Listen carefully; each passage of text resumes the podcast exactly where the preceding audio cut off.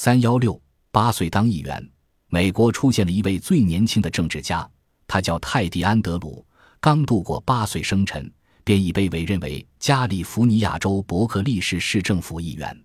他被人们视为智力特别发达、具有政治头脑的神童。别看安德鲁年纪小，他处理政务却头头是道。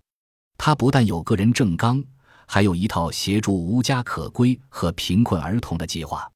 他还四处向商界募捐，把款项及救济品捐给二十三个慈善机构。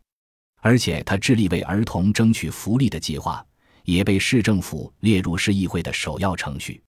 市长称赞他了不起，懂得针对石壁提出建议，更有卓越的语言能力。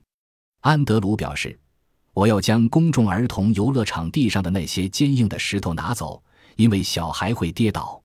我的下一个野心是当市长，这样我便能为儿童做更多的事情了。”安德鲁除公事外，其生活与普通少年没有区别，爱玩机器人玩具，晚上抱大熊猫睡觉。安德鲁的母亲说：“安德鲁智力发展特快，现在智商已高达二百。他七个月时就开始说话，很早就开始用骨牌游戏学习数学。四岁时能用物理学原理向别人解释浴缸中的注水量。他还学中文。他现在在伯克利市政府青少年委员会工作。